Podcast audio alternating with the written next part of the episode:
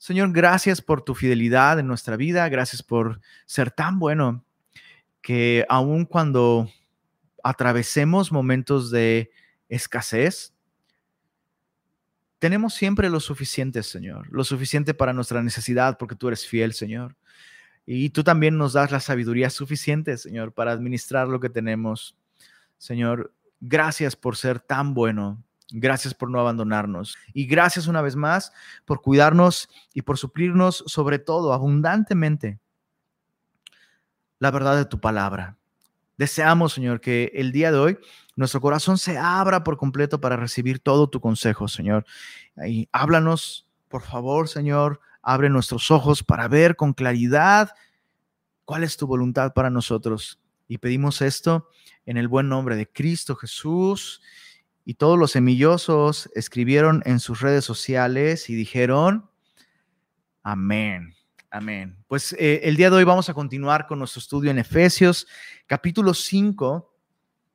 Hoy vamos a estudiar los versículos 25 al 33, Efesios 5, versos 25 al 33. Me gustaría leer toda esta porción, simplemente leerla y después empezar a estudiarla poco a poco. Dice así, Efesios 5, versos 25 al 33.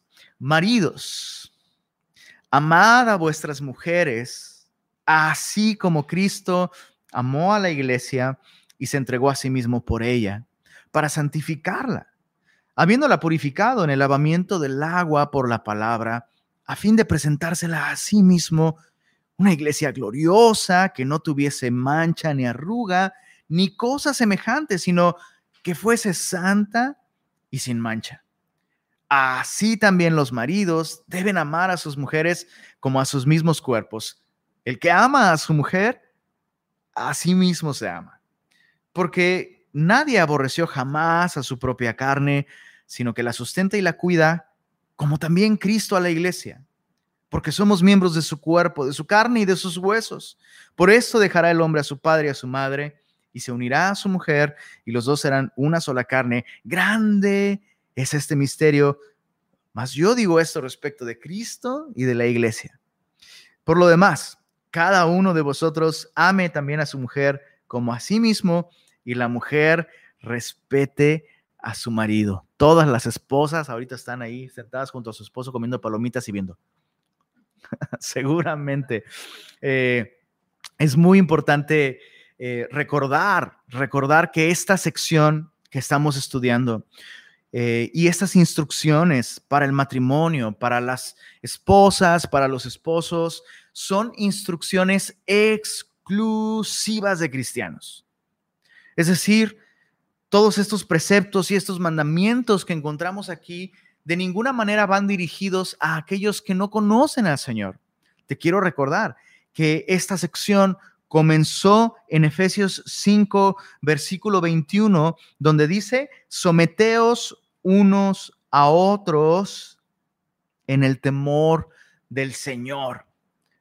Entonces, entendemos con mucha claridad que esta sección que estamos estudiando es para aquellos que están en el Señor esta vida a la que Pablo nos llama es imposible sin Cristo, sin, sin tener una verdadera, correcta, auténtica relación salvadora con Jesús. Todo el mundo tiene algún tipo de relación con Jesús, por supuesto, porque Él es, Él es el Dios bendito, creador sobre todas las cosas, pero aquellos que hemos reconocido nuestro pecado, aquellos que, que hemos reconocido que nuestro pecado nos separa de Dios y necesitábamos de alguien perfecto que entregara su vida por nosotros en la cruz. Aquellos que hemos confiado en Jesús de esta manera, estamos en el Señor. Entonces, esta vida es imposible sin, el Señor, pero es obligatoria para aquellos que están en el Señor. Por eso es que Pablo presenta todas, todas estas eh, ordenanzas y mandamientos en imperativo, no es una opción, no nos está sugiriendo, es la manera en la que estamos obligados por amor, estamos obligados a vivir y a caminar de esta manera, sometidos unos a otros en el temor del Señor. Y antes de empezar a, a estudiar lo que eso significa para los esposos. Yo quiero recordarte que esta es la manera en la que todo cristiano debe vivir. Aquel que vive sometido al Señor, aquel que ha conocido realmente a Jesús como Rey y Salvador. Todo cristiano vive, vive una vida de sumisión a las autoridades. Porque como cristianos entendemos que al final de cuentas, aquel que gobierna sobre todos es el Señor. Por eso es que Pablo habla con tanta frecuencia sobre las autoridades. En Romanos, en los últimos capítulos de Romanos, capítulo 14, si mal no recuerdo, 13, 14, eh, Pablo habla justamente de que todos aquellos que resisten a la autoridad, a lo establecido por Dios, resisten. Es Dios quien es la máxima autoridad, quien diseñó la vida para que funcione en base a figuras de autoridad. Por eso es que los cristianos respetamos la autoridad. Por eso es que los cristianos nos debemos caracterizar por una vida de sumisión, en contraste con una vida de contienda, de insubordinación. Y vale la pena mencionar justo esto, porque fíjense, una de las razones que, más nos, eh, no solo aquí en Semilla Monterrey, sino en todas las semillas, hemos platicado los pastores de distintas semillas, y una de las cosas que tristemente, tristemente prevemos para nuestro retorno es que no van a faltar los cristianos que no acatan las instrucciones y las medidas de sana distancia. O sea, cosas tan sencillas como póngase su cubreboca, por favor, hermanito, buenos días, por favor, póngase su cubreboca. Va a haber, va a haber gente que no, que, que tristemente, incluso tristemente, bajo una excusa muy espiritual. No, a mí el que me protege es el Señor. Pues sí, pero, pero a mí el Señor me dijo que te pongas el cubrebocas, ¿no? Entonces, el punto es que nosotros como cristianos deberíamos de caracterizarnos por un respeto a la autoridad. Ahora, quiero que pienses en esto. O sea, eh, repito otra vez, cosas tan sencillas como, eh, disculpe, ese, ese asiento no lo puede tomar porque está reservado para tal cual persona. O lo hemos visto antes, ¿no? En el pasado. Eh, disculpe, ¿puede pasar con su bebé al, cunero? Mire, esta área es precisamente para eso, ¿no? Y no estoy hablando de personas nuevas. O sea, con las personas nuevas que nos visitan por, por primera vez, entiendes que ni, quieran obedecer y, y se entiende perfecto. Pero qué triste, qué desafortunado, qué vergonzoso es. Qué vergonzoso es que un cristiano viva de esa manera. Me gusta cómo lo dice la NTV. Escucha esto. La nueva traducción viviente traduce Efesios 5, 21 de la siguiente manera. Dice, es más, sométanse unos a otros por reverencia a Cristo. Entonces, antes de ver el papel de los esposos, quiero recordar esto. Todos estamos llamados a someternos a la autoridad, a vivir una vida que refleja con mucha claridad que nosotros mismos estamos bajo aquel que es la máxima autoridad. Someteos unos a otros, sométanse unos a otros por reverencia a Cristo. Te sigo leyendo la NTV, dice verso 22, para las esposas eso significa sométase cada uno a su marido. Verso 25, para los maridos eso significa ame cada uno a su esposa tal como Cristo amó a la iglesia. Entonces, este mandato, recuerda, el mandato para las esposas es sométanse. El mandato para los esposos es sométanse también. El mandato es el mismo para la esposa y para el esposo. La diferencia radica en que la esposa se somete a su esposo honrándole, respetándole, subordinándose a su liderazgo, a su autoridad, reconociéndolo como la cabeza en su vida. Pero los esposos, la manera en la que se someten a sus esposas es amándolas como Cristo amó a la iglesia. Es, maravilloso esto. Un, hombre se somete a su mujer amándola como Cristo amó a la iglesia. Y es muy importante recalcar esto. El hombre que no ama a su esposa es un hombre que no está sometido a Cristo. Quiero recordarte, estoy hablando de esposos cristianos, ¿ok? Esto, esto de ninguna manera podría ni siquiera tener sentido para alguien que no ha nacido de nuevo. Pero si tú te dices cristiano y no amas a tu esposa, Lenin, es que no la conoces. O sea, si la conocieras, me darías la razón. Y otra vez, el esposo debe amar a su esposa como Cristo amó a la iglesia. Entonces, nuestra falta de amor como esposos, nuestra falta de amor como esposos, revela principalmente una falta de subordinación de nuestra parte al Señor Jesús. Lo que quiero decir con esto es que mi falta de amor a mi esposa primero dice algo sobre mí que sobre ella dice más sobre mí que sobre ella. Es la misma manera en la que Jesús nos ama. El amor de Cristo dice más sobre quién es Él que, sobre quién, quiénes somos nosotros. ¿Estás de acuerdo? Él nos ama a pesar de nosotros.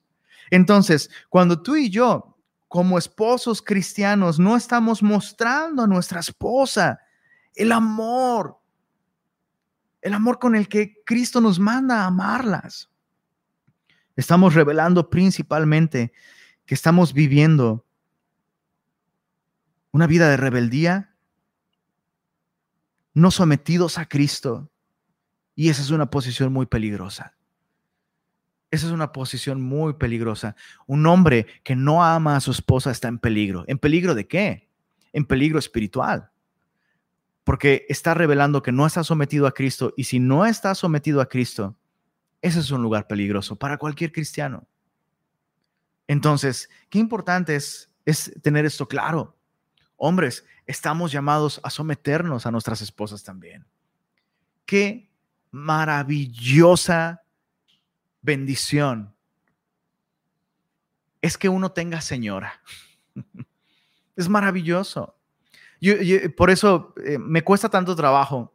Yo, yo no logro comprender cómo incluso incluso cristianas el día de hoy, que abrazan toda esta, entre comillas, cristianas, perdónenme que me exprese de esta manera, pero entre comillas, cristianas que abrazan el famoso empoderamiento, ¿no? Y que consideran que hay porciones de la Biblia que son machistas y que Pablo era un machista, ¿no? Y que Pablo realmente no representa lo que el Señor Jesús eh, representa para las mujeres. Y todo eso es una mentira. O sea, la Biblia enseña desde el principio que el hombre no puede solo, o sea, e, es, lo más antimachista del mundo. La Biblia dice, sí, no es bueno que el hombre esté solo, el hombre necesita una ayuda idónea. Y entonces si la mujer está haciendo su, su papel, sometiéndose al Señor, honrando a su esposo, ahora el esposo necesita, por bien suyo, por, por someterse a Cristo, necesita amar a su señora amar a su esposa. Entonces el mandamiento es el mismo. Vive una vida de sometimiento, no una vida de anarquía, em, no una vida de autogratificación en donde tú eres el soberano y solo y único rey de reyes y señor de señores. No, no, no, no, no. Vivimos bajo autoridad y repito, la manera en la que el hombre se somete a su esposa es amándola amándola como Cristo amó a la iglesia. y, eso nos lleva a nuestro segundo punto. El mandato es sométete amando a tu esposa. La manera, debes amarla como Cristo te amó a ti. Como Cristo te amó a ti mismo. Leamos los versos 25 al 26. Eh, dice, maridos, amad a vuestras mujeres, así como Cristo amó a la iglesia y se entregó a sí mismo por ella para santificarla habiéndola purificado en el lavamiento del agua por la palabra, como Cristo dice, amó a la iglesia. Y, y es algo que hemos explicado muchas veces con respecto al amor de Cristo, pero hay algo que me llama mucho la atención. El hombre casado, el hombre cristiano que tiene una esposa, debe amar a su esposa como Cristo amó a la iglesia. Y esto, esto me, llevó a, darme cuenta de algo, a, reconocer algo. Un hombre que no ama a la iglesia no puede amar a su esposa como Cristo ama a la iglesia. ¿Se entiende? O sea, el hombre necesita ser iglesia primero. Si, si el hombre no es iglesia, no sabe de qué manera Cristo le ha amado, porque solo la iglesia ha recibido el amor de Cristo. Entonces, eh, eh, eh, el, hombre para poder amar a su esposa como Cristo amó a la iglesia, primero debe ser iglesia. Entonces, un hombre que no es iglesia, que no es cristiano, o que incluso siendo cristiano, se ha alejado de la iglesia y no está caminando como iglesia, no está perseverando como, iglesia y no ama a la iglesia, difícilmente amará a su esposa como Cristo ama a la iglesia. Y eso es muy importante, eso es muy importante, porque eso significa, eso significa, mis queridos hermanos, varones, casados, semillosos, eso significa que la persona más involucrada que la persona que más importancia le da a la comunión con la iglesia, a la participación con la iglesia, al servicio en la iglesia. La persona que tiene prioridades que reflejan que la iglesia es importante debe ser el esposo antes que la esposa. Debe ser principalmente el esposo. Principalmente el esposo, porque ese es tu papel. Y si tú no le estás dando como esposo la importancia a ser iglesia, ni tú mismo ni a tu familia. Estás fallando entonces en un papel muy importante que Dios te ha encomendado a ti. Quiero repetirlo nuevamente. Quien no es iglesia no puede amar a la iglesia. Y quien no ama a la iglesia no amará a su esposa como Cristo ama a la iglesia. Esto no es algo menor. Y tampoco se trata de, mira, Lenin, yo los dejo ir. No, si yo no le impido, yo le doy toda libertad. Es más, hasta de verdad con gusto los acompaño, pero ese no es, es, esa no es la manera en la que Dios te está llamando a amar a tu esposa. Dios está llamando a amar a tu esposa como Cristo amó a la iglesia. Eso es lo más básico. Si tú como hombre no amas a la iglesia, no puedes amar a tu esposa como Cristo ama a la iglesia. Punto.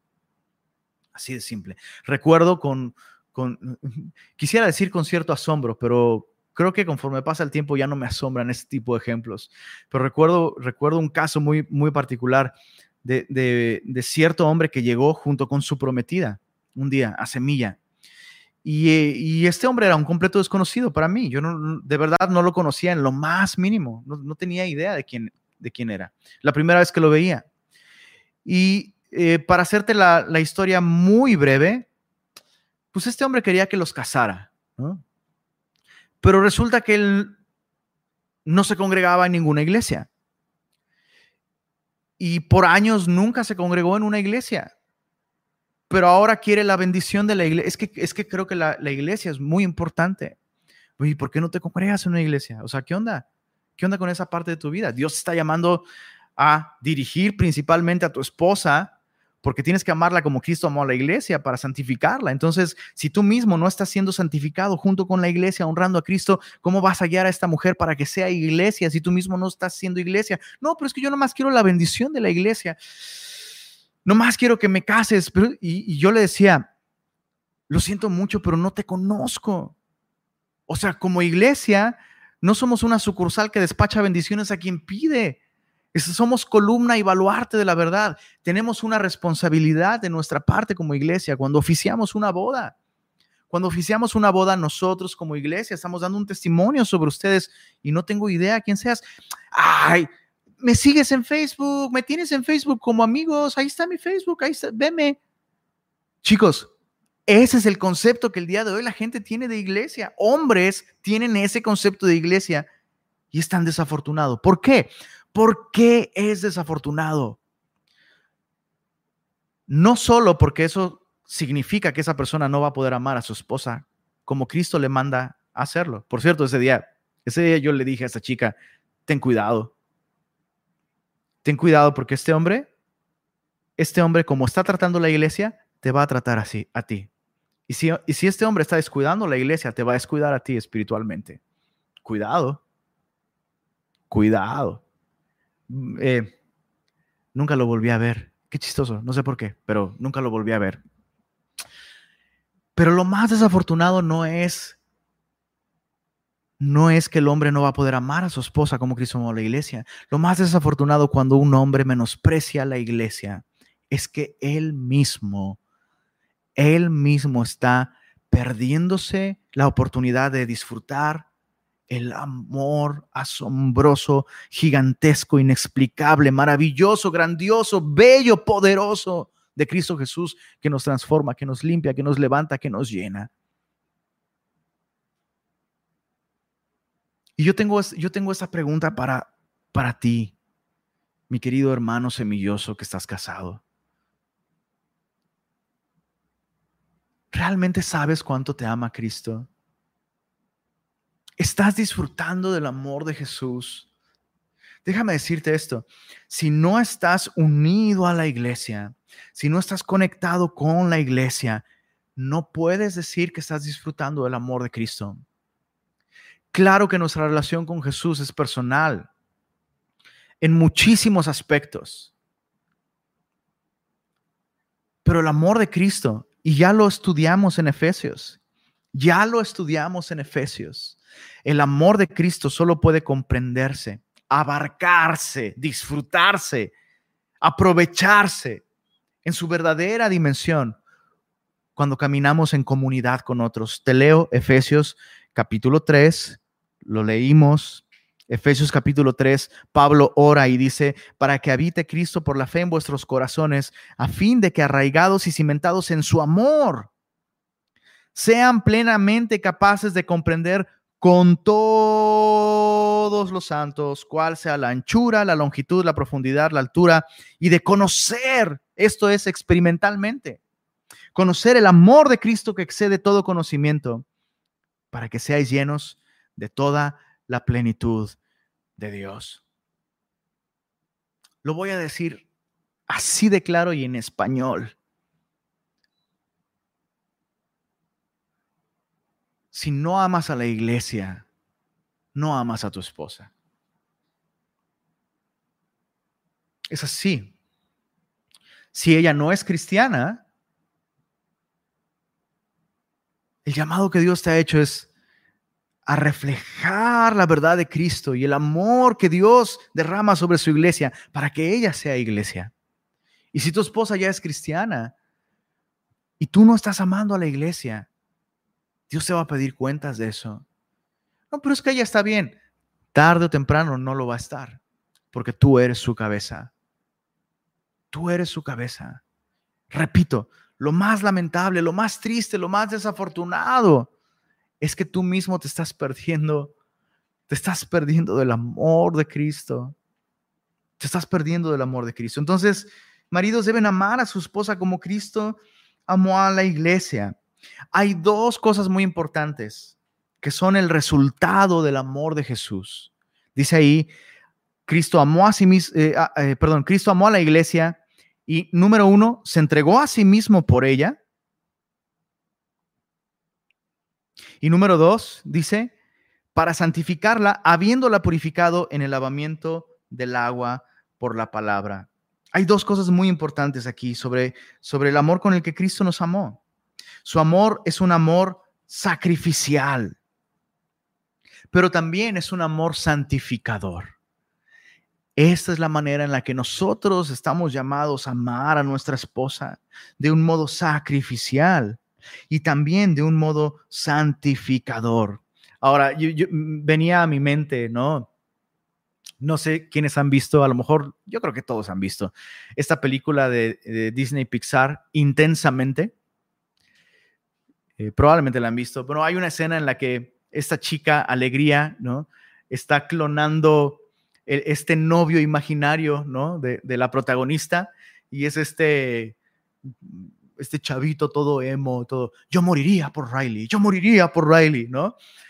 Y, a veces pensamos eh, que, que eso es amor sacrificial por nuestra esposa, yo moriría por ti, mi amor, yo moriría por ti, ¿no?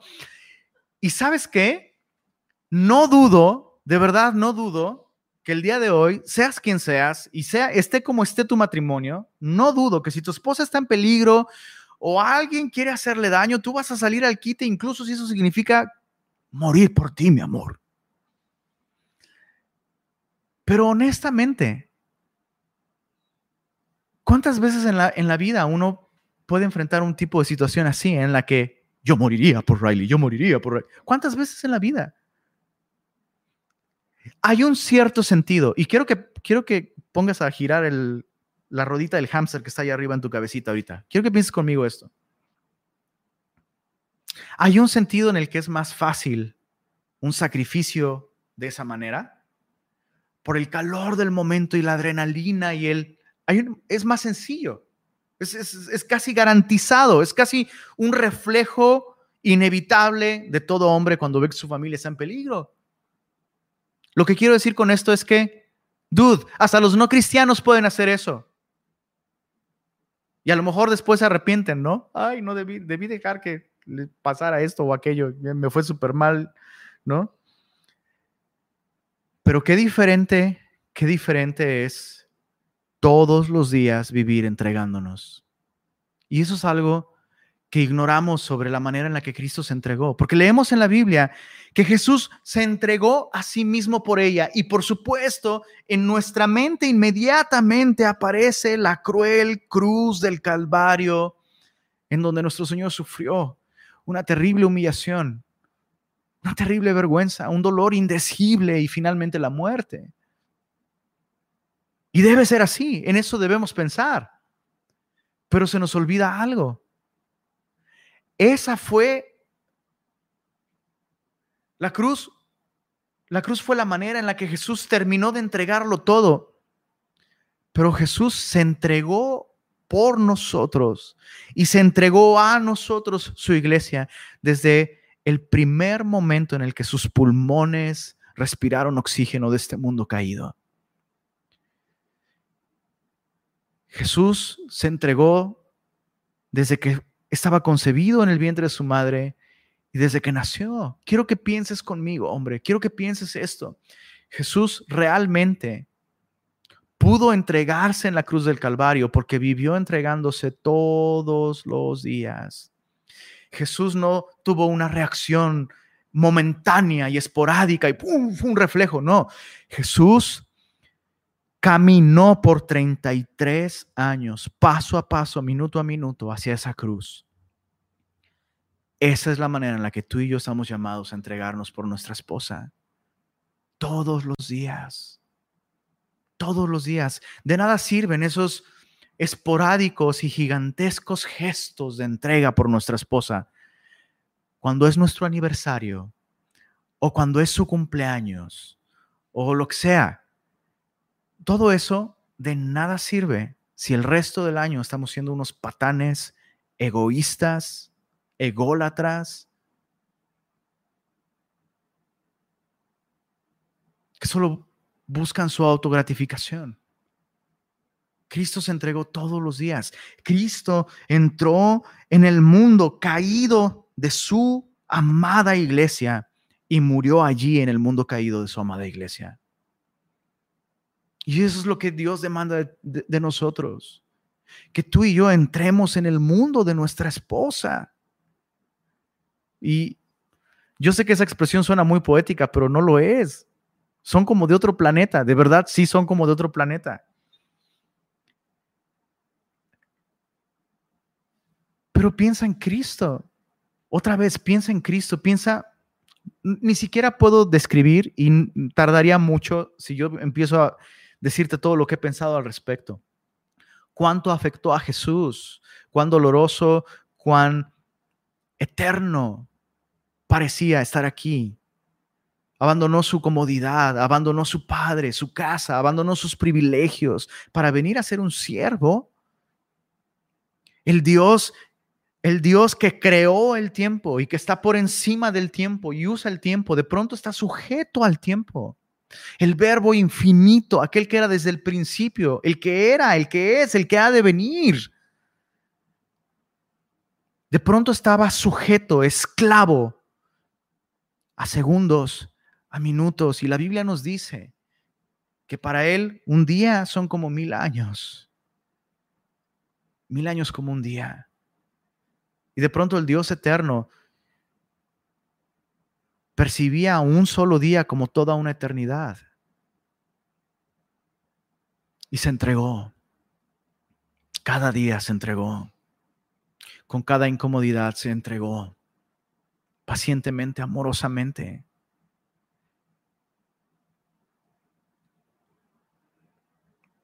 Y Cristo nos llama a eso. Repito, esto no va a tener ningún sentido para ti si jamás te has detenido a meditar en el amor de Cristo por ti y la manera en la que Él se entregó por ti. Si no has nacido de nuevo, si no le has entregado tu vida a Cristo, ay, pues es una historia religiosa de, sí, que Dios murió por mí en la cruz y qué, bro, no manches. Reflejamos, déjame decirlo así, reflejamos una enorme ignorancia del amor de Cristo cuando no amamos a nuestra esposa. Cuando no amamos a nuestra esposa así, entregándonos. Y todos hemos fallado en esto. Quiero aclarar esto, quiero aclarar esto. Todos hemos fallado en esto. Yo he fallado en esto todos los días. Todos los días Dios trata con mi enorme ego y mi enorme orgullo. Me creo el, el ombligo del universo, bro. Yo lucho con esto, lucho con esto, lucho con esto y me duele, me duele ver mi propia ambición, insatisfacción constante, cuando me pongo en el centro de todas las cosas. Y todos los días Dios, a través de mi esposa, me invita a recordar lo que Él hizo por mí. Y Dios usa a mi esposa para revelar esto. ¿Cuánto ignoro su amor? ¿Cuánto ignoro su amor? Cristo entró en nuestro mundo y murió en nuestro mundo. Se entregó desde el primer día por 33 años. Cada segundo, cada latido de su corazón, Él tomó la decisión de entregarse por ella. No fue un acto emocional. Fue una vida constante de entrega.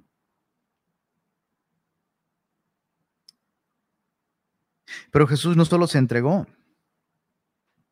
de esa manera, Jesús lavó a su esposa con el agua de la palabra. Y, tengo un, un breve principio aquí con respecto a esto. Enseñanza y entrega. O mejor dicho, entrega y enseñanza. Porque aquí Pablo dice, se entregó a sí mismo por ella para santificarla, lo cual nos habla de consagrarla. Otras traducciones dicen eso, para consagrarla. Y está hablando de la cruz, sin duda está hablando de la cruz. Se entregó para poder apartarla para Dios, santificarla, consagrarla para Dios. Pero luego dice, habiéndola purificado en el lavamiento del agua por la palabra. Y es algo que ya hemos explicado en otras, en otras ocasiones. Eh, en la Biblia, el agua para beber es un símbolo del Espíritu Santo. Y el agua para limpiar o para lavar es un símbolo de la palabra de Dios. Y entonces lo que yo encuentro aquí es que Jesús no solo adoctrinó a su iglesia, Jesús no solo limpió a su iglesia con su palabra, Jesús limpió a su, a su iglesia al sacrificarse y entregarse por ella. En otras palabras, Jesús no solo tuvo un tiempo de instrucción para su iglesia, Jesús se sacrificó para poder llevar a su iglesia a una posición de limpieza. Y lo que esto me enseña a mí como esposo es que de nada sirve tener un tiempo devocional si no estoy dando mi vida, si no estoy sangrando, si no estoy entregando mi vida para que mi esposa sea santificada y sea limpiada y sea lavada. Muchos hombres piensan que pues ya, yo sí, todos los días leo la Biblia con ella, todos los días, o una vez por semana, o dos veces por semana. Sí, tenemos un tiempo, le leo, le leo. Bro, pero no se trata de eso nada más. Claro que tienes que hacer eso y hazlo, por favor. Pero honestamente, la mejor manera en la que tú le enseñas la palabra de Dios es cuando tú la vives. Y no es posible comenzar a vivir la palabra de Dios sin que la palabra de Dios, que es más viva y más cortante que toda espada de dos filos, penetre y nos, nos haga sangrar, bro. Entonces, podrás explicarlo muy bonito y hasta con griego y élfico si quieres. Pero si tú mismo no estás sangrando mientras Dios te corta, te divide, te transforma. No sirve absolutamente de nada. El llamado no es a darles un estudio bíblico. El llamado es a alabarlas. Y eso significa esta entrega sacrificial. Pero eso implica la humildad de estar constantemente tú y yo como hombres viniendo al Señor en humildad, nosotros mismos siendo primero lavados por la palabra. Recuerdo la noche en la que Jesús fue entregado. Jesús lavó los pies de sus discípulos. Y Jesús se paró de la mesa, siendo el Señor. Se ató una toalla en su, en, su cintura, se, se despojó de su manto, se ató una toalla, fue por el lebrillo y pie por pie, inclinado, comenzó a lavar los pies de los discípulos. Es lo mismo que tú y yo debemos hacer con nuestra esposa. No podemos lavar los pies de nuestra esposa sin humildad. No podemos lavar los pies de nuestra esposa sin estar de rodillas. No podemos lavar los pies de nuestra esposa si no tenemos primero nosotros contacto con el agua, si nuestro lebrillo está vacío.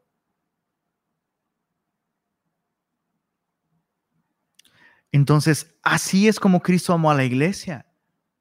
La lavó con su palabra, pero se entregó por ella. Sangró. Sangró por su esposa. Y ahora en los versos 27 al 29, Pablo hace un cambio en su argumento y dice, bueno, como Cristo amó a la iglesia, pero ahora, si me lo permites, nos lo está explicando con manzanitas y con palitos. Dice en los versos 27 al 29, dice, bueno, ámala como te amas a ti mismo. Si la teología es muy complicada, ay, Lenin, me, complica mucho con el pensamiento de la eternidad de Jesús y la relatividad del tiempo y un día, mil años, qué complicado. Mira, bro, no, es que, es que a mí me cuesta amar, amar a mi iglesia porque, ah, perdón, a mi esposa, porque es que yo no entiendo, no entiendo la Biblia. La teología es muy, mucha, es mucha. Facilito, bro. Como te amas a ti, así ámala a ella. Así, así de simple. Verso 27, chécate. Hablando de Jesús, dice que se entregó por ella, dice verso 27, a fin de presentársela a sí mismo, una iglesia gloriosa que no tuviese mancha ni arruga ni cosa semejante, sino que fuese santa y sin mancha. Así también los maridos deben amar a sus mujeres, como Pablo, como a sus mismos cuerpos. Más simple no se puede, mira. El que ama a su mujer, a sí mismo se ama. Punto. Porque nadie aborreció jamás a su propia carne, sino que la sustenta y la cuida, como también Cristo a la iglesia. Entonces, debemos amar a nuestra esposa como Cristo nos amó pero ya más simple y más sencillo, aunque el principio sigue siendo el mismo. Ámala como te amas a ti mismo. ¿Sabes qué? Es, tan sorprendente y tan triste y tan, y tan desafortunado y tan, tan trágico. Nos ha pasado, yo creo que nos ha pasado a todos, que hay momentos o circunstancias en las que estás, estamos tan enfocados en nosotros mismos y en nuestros propios rollos, que de pronto vemos a nuestra esposa como si fuera nuestra enemiga. Y eso es muy triste. Es muy triste. No debería ser así. Nuestra esposa no es nuestra enemiga. Nuestra esposa no solo es, chécate, la Biblia dice, el que haya esposa haya el bien y la bendición del Señor. Es así. Tu esposa es la principal y máxima expresión del bien y la misericordia que Dios ha tenido contigo. Pero muchas veces, en nuestra carnalidad, en nuestro egoísmo, podemos llegar a pensar que nuestra, que nuestra esposa es nuestra enemiga o que está en nuestra contra. Y no es así. Quiero, quiero insistir. No estamos hablando de un hogar en donde evidentemente no hay principios cristianos y nadie conoce al Señor. Una vez más, estoy hablando de un matrimonio en el que intentan agradar al Señor, intentan caminar con Cristo, conocen al Señor y desean hacer su voluntad. Estamos hablando de ese tipo de matrimonio. Y es, repito, es lamentable que, que, que de pronto el hombre piense o vea a su esposa como incluso como un contratiempo en algunos momentos. Es que no, es que sería más fácil si ella no se opusiera o si ella no sé qué, si ella no necesitara. No, ya se puso mal y ni siquiera sé por qué y tampoco me quiere decir y, y, yo no tengo tiempo para estas cosas porque ya hay muchas otras cosas en mi mente y muchas otras preocupaciones y encima de eso la preocupación de la esposa que se pone así porque y ni siquiera me deja ver mi partido de Tigres y, y o sea, vemos a nuestra esposa como cualquier cosa menos como nuestra más dulce bendición. Por eso es que Pablo tiene que recurrir a este argumento. Hey, amar a tu esposa no solo es lo más piadoso que puedes hacer porque estarás honrando a Cristo. Amar a tu esposa es lo más inteligente que puedes hacer, brother. es lo más inteligente que puedes hacer. Amar a tu esposa es amarte a ti mismo. No amar a tu esposa es lo más autodestructivo que puedes hacer. Entonces, ámala como a ti mismo. ¿Qué significa eso? Para hacerlo más práctico todavía, porque ya es muy práctico, como a ti mismo. No es que es que no sé cómo amarla, como a ti, bro. ¿Te gusta que te escuchen? Escúchala. ¿Te gusta que te sirvan? Sírvela. ¿Te gusta que te perdonen? Perdónala. ¿Te gusta que te tengan paciencia? Sé paciente con ella. ¿Te gusta que te consideren? Considérala. Es así de simple y básico, como a ti mismo. Pero para hacerlo más práctico todavía, tú eres diligente con tus necesidades, no solo con tus necesidades, con tus gustos. En otras palabras, te chiflas a ti mismo todo el tiempo. Traducción para los que nos ven desde otros lugares que no son el reino del norte. Eh, chiflarte significa consentirte, ¿no? Te estás consintiendo, te consientes a ti mismo todo el tiempo, ¿no? O sea, hasta te metes en apuros financieros para, para darte el gustito, porque pues, no, no tengo para comprarlo, pero me lo merezco, ¿no? Usamos ese tipo de lenguaje. Te consientes a ti mismo, te sacrificas, para consentirte a ti mismo. Te haces responsable de tus necesidades, de mantenerte contento. Ahora, eso mismo, hazlo con ella. Hazte responsable de sus necesidades. Hazte responsable de tu esposa. Si necesitas peinarte, te peinas. Si necesitas abrigarte, te abrigas. Si necesitas comer, comes te atiendes, te haces responsable de ti mismo, ¿no? Hazte responsable de tu esposa, hazte responsable de sus necesidades. Escucha esto, hazte responsable de sus imperfecciones. El texto aquí nos dice que Cristo se entregó por su esposa para santificarla habiéndola purificado por el, agua de la palabra, a fin de presentársela a sí mismo una iglesia gloriosa, que no tuviese mancha, ni arruga, ni cosa semejante, sino que sea santa y sin mancha. En otras palabras, la mancha de tu esposa es tu mancha, la arruga de tu esposa es tu arruga, sus defectos son tus, tus defectos, sus fracasos son tus fracasos, su inmadurez espiritual o sus deficiencias en su carácter son tus deficiencias, porque es tu esposa. Tú prometiste hacerte cargo de ella. Hazte cargo de ella. No sigamos el ejemplo de, nuestro primer padre, Adán. Dios le pidió cuentas a Adán. ¿Qué pasó? Después de la caída. Adán permitió que su esposa tomara del fruto. Y no solo eso, permitió que le diera del fruto. Adán no hizo su trabajo. Y cuando Dios le llama a cuentas, Ah, es que es la mujer que tú me diste. ¿Qué hizo Adán? Lo que han hecho los hombres desde entonces, no hacerse responsables de su esposa y quejarse con Dios por su esposa. Es, es,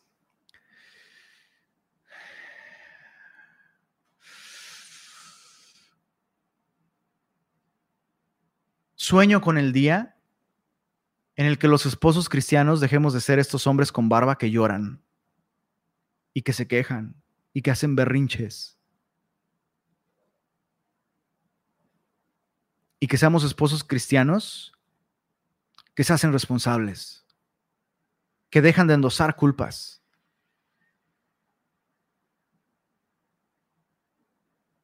que dejan de culpar a su esposa y que se hacen responsables de su esposa. No sé, no sé, o sea, es, tan desafortunado, ¿no? Tan grandotes, tan barbonzotes y tan chillones que somos. Es que mi esposa, no sé qué, mi esposa, no sé, bro, hazte responsable. Deja de llorar y ponte de rodillas y busca al Señor. Deja de quemar a tu esposa frente a todos, de hablar mal de tu esposa con todos. Seamos los hombres que Dios nos está llamando a ser. Y si lloramos, lloremos al pie de la cruz por nuestro pecado, por nuestro egoísmo, por nuestra falta de atención a nuestra esposa. Hagámonos responsables de nuestra esposa. Hazte responsable de ella. Lo segundo es invierte en ella. Invierte en ella. Pablo dice, nadie aborreció jamás a su propia carne, sino que la sustenta y la cuida. Eso es maravilloso. Es maravilloso. Porque, repito, aun si hay, aun si hay cosas de tu propio cuerpo, como poníamos el ejemplo con las esposas la semana pasada, ¿no? Hay cosas de tu cabeza que no te gustan y no por eso te la cortas. Hay cosas de tu cuerpo que no te gustan, mi querido hermano. perdón, yo solo quiero asegurarme que siguen nombres aquí conectados. ¿Hay algún nombre por ahí conectado? Espero que sí. Pero hay cosas de nuestro cuerpo que no nos gustan y no por eso las desatendemos. Al contrario, dice Pablo, al contrario, los miembros de nuestro cuerpo que nos parecen menos honrosos son los que tratamos con más decoro. Y ese es el principio que debemos usar con nuestra esposa sus necesidades, ¿no? Tenemos que invertir en ellas. Y por supuesto, estoy hablando principalmente de invertir en sus necesidades espirituales. Invertir en sus necesidades espirituales. Cualquiera, cualquiera que tenga el dinero puede comprar y regalarle cosas a su esposa. Eso, eso, eso cualquiera lo puede hacer. Cualquiera con dinero lo hace. Punto. Pero solo un esposo cristiano va a enriquecer a su esposa espiritualmente hablando. La primera persona que debe invertir en la salud espiritual de tu esposa eres tú, no sus amigas. Ojo, no sus amigas, no sus hermanas en la iglesia. Lo tengo que decir, no el pastor ni la esposa del pastor. La primera persona que debe priorizar las necesidades espirituales en la vida de tu esposa, eres tú. Eres tú. Me, me sorprende cómo Pablo usa estos dos términos. La sustenta y la cuida. Y es justamente el mismo idioma que Dios usó cuando le dio esta tarea a Adán. Antes de darle esposa a Adán, Dios le dio un jardín. ¿Recuerdas? Interesante. Dios le dio un jardín a Adán antes de darle una esposa. Y su trabajo era sustentarlo y cuidarlo. Labrarlo, proveerle de todo lo necesario. Pero también cuidarlo y protegerlo. Y es lo mismo que tenemos que hacer como esposos. Es lo mismo que tenemos que hacer como esposos. Veo con...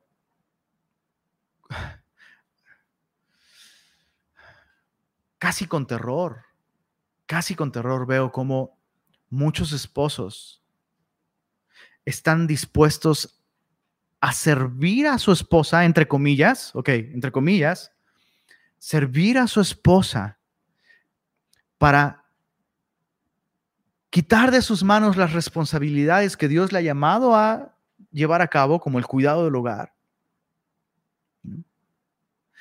para que ella descanse, descanse de la familia, que descanse de los niños, que descanse de mí. Ve, ve, ve, ve, vete, vete con tus amigas.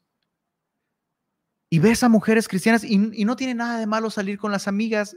Quiero dejar esto muy claro porque luego yo no sé cómo llegan a conclusiones. En serio, uno lo está diciendo en español clarito y no sé cómo llegan a esas conclusiones. No estoy diciendo que está mal que las mujeres salgan con sus amigas, está increíble. Pero una vez más, una mujer casada, si está sometida al Señor, va a vivir una vida de sujeción a su esposo. Su gran prioridad es el hogar. Su gran prioridad es el hogar. Sus amigos son sus hijos. Esa es la amistad que debe cultivar. Repito, no estoy diciendo que no debe tener amistades, pero es alarmante ver cuántas mujeres cristianas viven como solteras.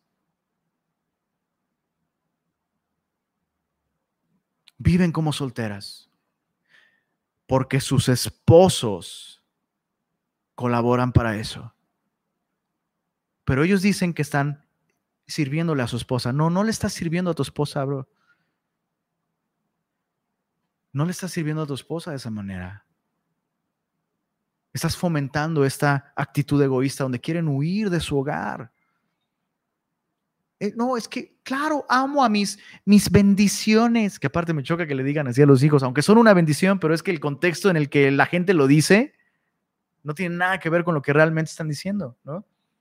No, yo sí amo a mis bendiciones, pero ay, no, ya, ya, ya necesitaba un tiempo sin ellos. Ándale, bro. Cuarentena, hijo. Cuarentena. Ay, no, ya, yo me acuerdo, me acuerdo. algunas mamás hasta contaban así, ya me faltan dos semanas para que, para que ya salga de cuneros, por fin. Una semana y ¡pum! Cuarentena, bro. Coronavirus. Chicos, está muy loco esto. Yo sé que me estoy metiendo hasta la cocina, pero es lo que Pablo está, lo que Pablo nos está diciendo ahí. Tienes que sustentar y cuidar. Y esa manera de servir a tu esposa la está exponiendo a ideas, a un estilo de vida que le va a ser más difícil en su corazón de por sí. De por sí ella lucha con someterse. De por sí ella lucha con entregar su vida para servir a sus hijos. Es que, ¿cómo voy a ser solo mamá? Mujeres cristianas dicen eso. Solo mamá, échale, ¿eh? Solo mamá. ¿Cómo voy a ser solo mamá? y mi carrera, y esto y aquello, y mis sueños. Chale. No me gusta predicar cuando no hay gente aquí porque al menos, al, menos si, si fuera presencial vería sus caras de susto y ya medio le bajaría tal vez. O no sé. Luego funciona al revés.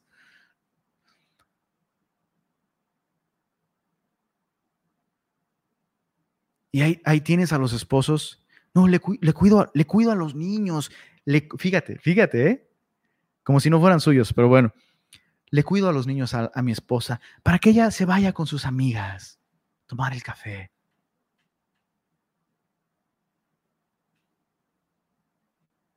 Oye, ¿y por qué no le cuidas los hijos para la reunión de oración, bro, de mujeres? No, es que no, no se puede, ese día no se puede porque Oye, para el discipulado, no, es que es que yo trabajo y este, tengo que descansar. Pero para las amigas, a media semana, sí, sí, sí, le, le ayudo. Es que le estoy sirviendo, le estoy sirviendo a mi esposita. No, bro, no la está sirviendo. No la está sirviendo.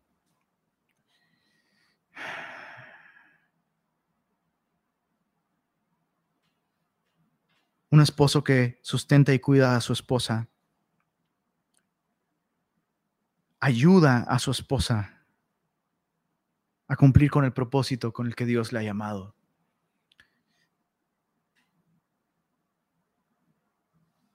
Es lamentable que un esposo fomente que su esposa se aleje del Señor y se aleje del hogar. Y eso está sucediendo el día de hoy. Nuevas masculinidades,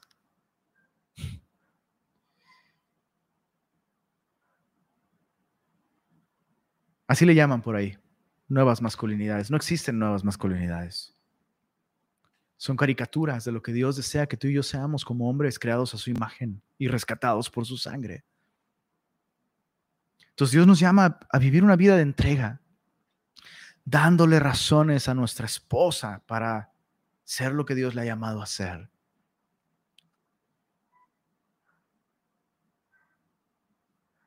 Terminamos esta porción leyendo los versos 30 al 33, dice así.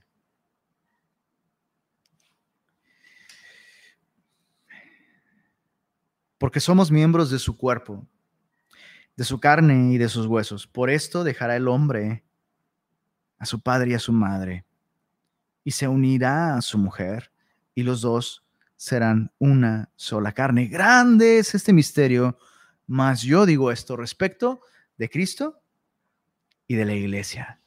Pablo no puede evitar ser llevado cautivo en su mente por la verdad tan asombrosa a la que el matrimonio apunta. El matrimonio está diseñado para apuntar a esa gloriosa relación entre Cristo y su iglesia. Esta relación que es posible por el amor redentor de Jesús por su iglesia. Esa es la manera en la que estamos llamados a amar a nuestras esposas, con un amor redentor. Recuerda que redención es liberar por medio del pago de un precio.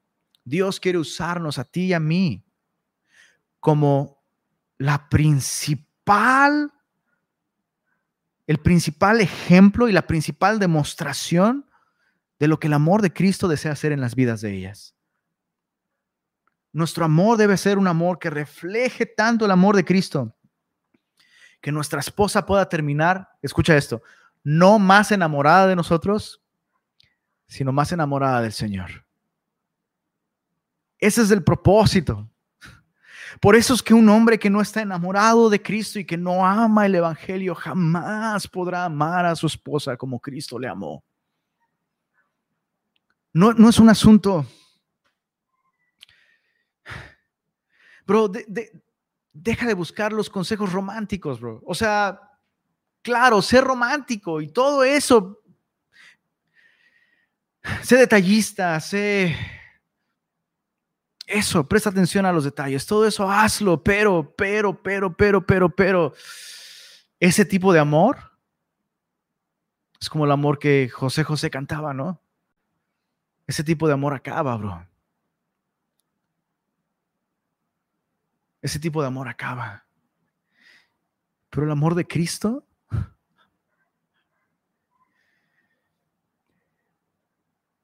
¿Cómo quisiera, de, verdad, he estado orando por los hombres esta semana?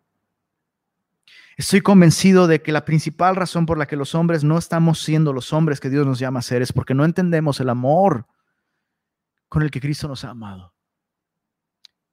No es una cuestión de nuestra esposa, no es una cuestión de la cultura, no es una cuestión de nuestras circunstancias. Si no estamos amando a nuestra esposa el día de hoy, como Cristo nos llama a amarlas, es por una, una, una sola razón. Nos estamos perdiendo el amor de Cristo. Hemos dejado de ver, hemos, hemos dejado de recibir, hemos dejado de contemplar, hemos dejado de apreciar, de disfrutar el amor de Cristo. Y yo quiero invitarte a esto, hombre. Yo sé que yo sé que este estudio no fue sencillo escucharlo. Pero quiero que sepas que Dios te ama. Y que esa caricatura en la que nos hemos convertido, donde a lo mejor hasta nuestros hijos, la cultura, los vecinos, los conocidos se burlan, ¿no? Se burlan del papel del hombre y han fabricado un concepto de hombre que se supone que ese sí es un buen hombre y no lo es. Y tal vez nos hemos amoldado, nos hemos amoldado a esa caricatura, a esa versión ridícula.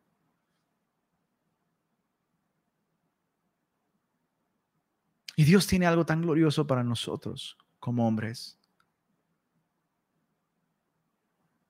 Dios nos está llamando a reflejar al hombre perfecto, a Cristo Jesús, que se humilló, se entregó no para chiflar a su esposa, no para consentir a su esposa, para rescatarla y para darle una herencia eterna en los cielos. Y quiero que pienses en esto.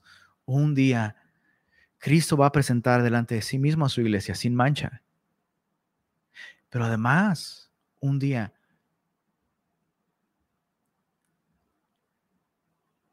tu esposa va a estar delante de Jesús. Hermano, un día tu esposa va a estar delante de Jesús. ¿Qué estás haciendo para presentarla limpia y sin mancha? Eso es lo único que importa, bro. Si realmente amas a Jesús, si realmente amas la iglesia, si eres iglesia, no tienes otro privilegio más grande, otra misión más gloriosa en esta vida que presentar a tu esposa ante Jesús como una muestra del tipo de iglesia que tú fuiste. Para el placer de Jesús que tanto te amó. Jesús, mira, tu amor en mí me llevó, a vivir como tú viviste. Tu amor en mí me llevó a amar a otra persona como tú me amaste. Y aquí está, Señor. Y si está pura y sin mancha, al final de cuentas no fue por mi amor, fue por tu amor, Señor. A ti sea la gloria, Jesús. Amén. Ese momento es el que debe gobernar nuestro matrimonio la manera en la que estamos amando a nuestra esposa.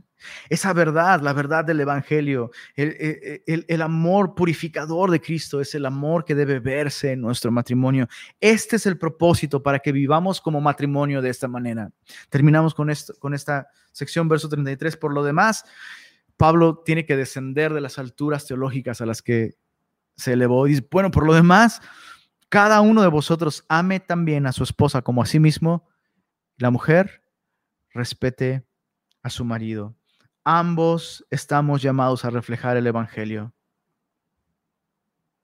Los dos, de maneras distintas, pero los dos estamos llamados a reflejar el Evangelio. Hombres, debemos amar, a nuestra esposa así, con un amor sacrificial, que se entrega, que sangra, que literalmente entrega la vida. Ya dijimos, una entrega constante de todos los días. Nuestro amor debe ser no solo sacrificial, sino santificador. Es un amor que limpia a la persona, la acerca más al Señor, la consagra más al Señor. Nuestra manera de amar a nuestra esposa es invertir principalmente en su crecimiento espiritual, en sus necesidades espirituales, en su santificación. Me gusta cómo lo decía un comentarista bíblico, el amor, el amor verdadero es el máximo santificador. Nuestro amor debe ser sacrificial, se entrega, santificador, limpia, sustentador. Sustentador. Cuida, provee, mantiene el ambiente necesario para una salud espiritual, por supuesto. Y, cuarto punto sobre el amor de Cristo, el amor de Cristo es sorprendente. Es un misterio. Y nuestra manera de amar a nuestra esposa debe ser así. Si tu esposa no está sacada de onda por cómo tú le amas, todavía te falta un poco. ¿Cuándo fue la última vez que tu esposa te dijo, ¿por qué me amas así? Ese es, el, ese es el tipo de amor que Dios nos está llamando a darle a nuestras esposas. Un amor sorprendente, un amor que es un misterio. No entiendo, no entiendo, no entiendo por qué. Esa es la manera. Esa es la manera, chicos. Próxima semana estaremos estudiando el rol de los padres y de los hijos. Eh, lee los próximos capítulos el resto de la semana. El próximo sábado tendremos una reunión especial de oración para hombres, solamente para hombres. No tienes que estar casado para estar en esta reunión de oración. Eh, pero vamos a estar orando en base a esto. Creo que, repito, aún si no estás casado, puedes orar para que el Señor te revele su amor, que el Señor te prepare para ser este tipo de hombre que pueda amar a una mujer de esta manera. Y puedes pedir la clave de acceso eh, en el WhatsApp de Semilla. Terminamos con una oración, Señor. Gracias por este tiempo en tu palabra, por recordarnos tu amor, Señor por recordarnos el privilegio que nos has dado como esposos, de poder ser conductos, expresiones de tu amor santificador para nuestras esposas, Señor. Ayúdanos, Señor. No permitas que seamos arrastrados por los conceptos que la cultura y las voces del momento tienen para nosotros como hombres, Señor. No queremos, no queremos nuevas masculinidades, Señor. Queremos la verdadera masculinidad. Queremos ser reflejos tuyos. Y Señor, yo, yo te ruego si, si hemos olvidado como hombres cuánto tú nos amas, recuérdanos esa cruz, Señor. Recuérdanos tu vida entera, Te entregaste a cada minuto, Señor. Cediste a cada minuto, Señor. Te despojaste. Por 33 años, Señor. Nos amaste con un amor que realmente es eterno, Señor. Gracias por conquistarnos con tu amor. Yo te ruego una vez más, Señor, esta semana, revélanos otra vez tu amor como hombres. Revélanos cuánto nos has amado, Señor que quedemos tan fascinados por tu amor. Que vivamos imitando ese amor, Señor, principalmente con nuestra esposa. Y gracias una vez más por tu palabra, Señor. Amén.